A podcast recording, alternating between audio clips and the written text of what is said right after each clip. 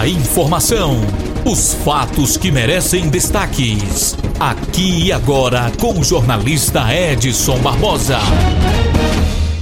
Olá, queridos amigos. É, assunto que não falta né? no nosso podcast de hoje, de agora.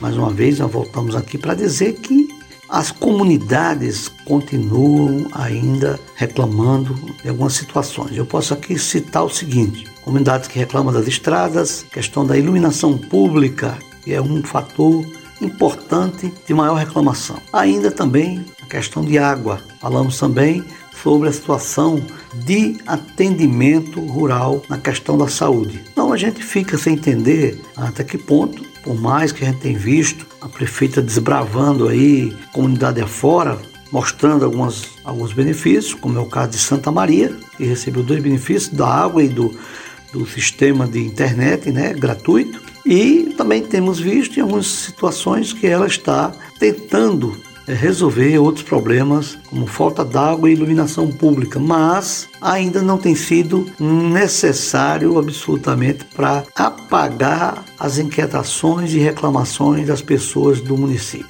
Fica aí a observação, é, torcer que logo, logo comece a atender outra parte da zona rural que reclama por tantos problemas que existe no município. Problema é o que não falta. Agora, precisa simplesmente é, reorganizar esses pleitos e fazer com que a linha de frente possa, ao menos, minimizar a problemática das comunidades rurais de Barão.